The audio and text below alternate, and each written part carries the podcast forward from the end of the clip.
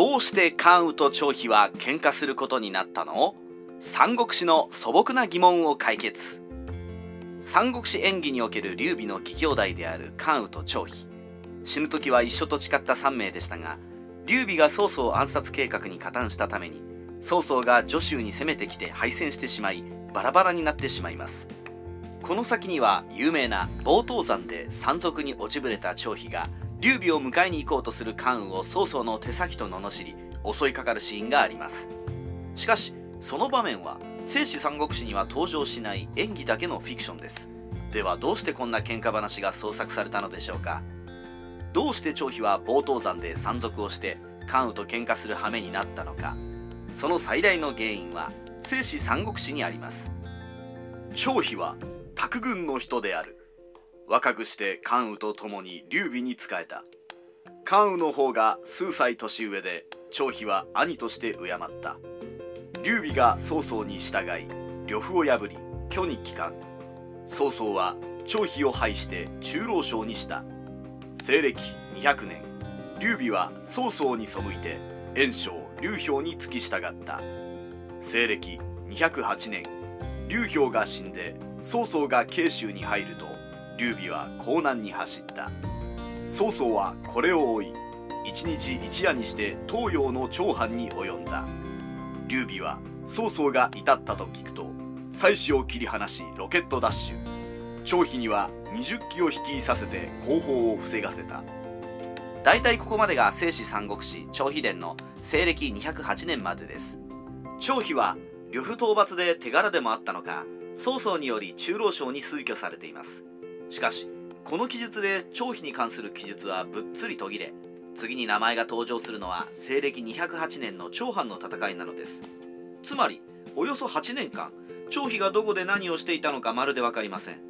この空白の8年間を埋めるために三国志演義の作者たちが考えたのが張飛の冒頭山での山賊暮らしなのです。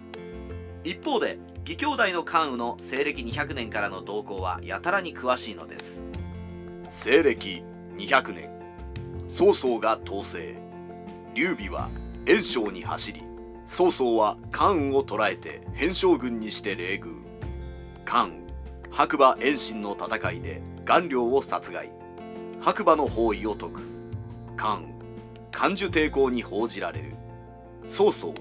関羽が自分に下る気がないか長領に打診させるが関羽は劉備に義理立てし拒否。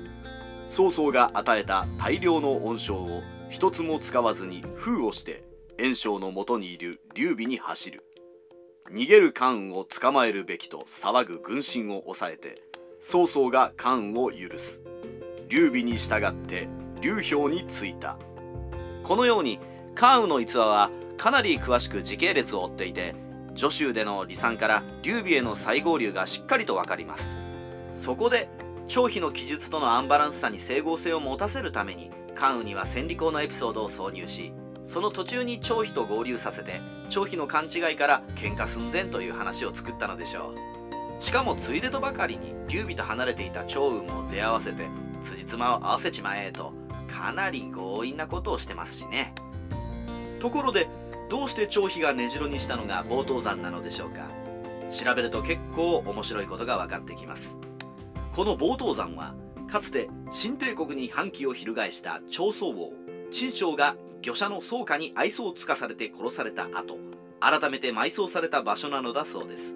その後ここには前漢時代の五祖七国の乱で活躍した両王劉武が豊富な財力を傾けて宮殿を作り当人とその子孫の墓は冒頭山の頂上にありました。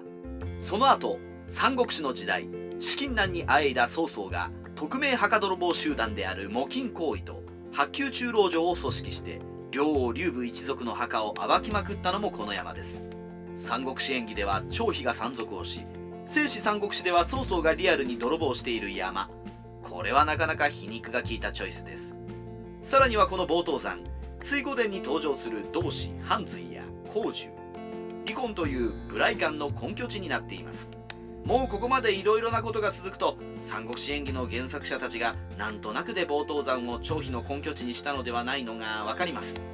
手塚治虫のスターバンクシステムではないですけど知名度が高く水湖殿でも共通して使われる著名な場所として冒頭山を選んだのでしょう。三国志ライターカワウソの独り言。張飛といえば曹操の元から逃げ出す途中で加工師の娘をさらっていますがそれは張飛伝ではなく加工園の伝に引く義略に登場します。それも奇妙といえば奇妙でなんで張飛伝に載せなかったのでしょう。よく見ると張飛は曹操に中老将に取り立てられていますし一人で1万人を相手にできる猛将として評判を得ています。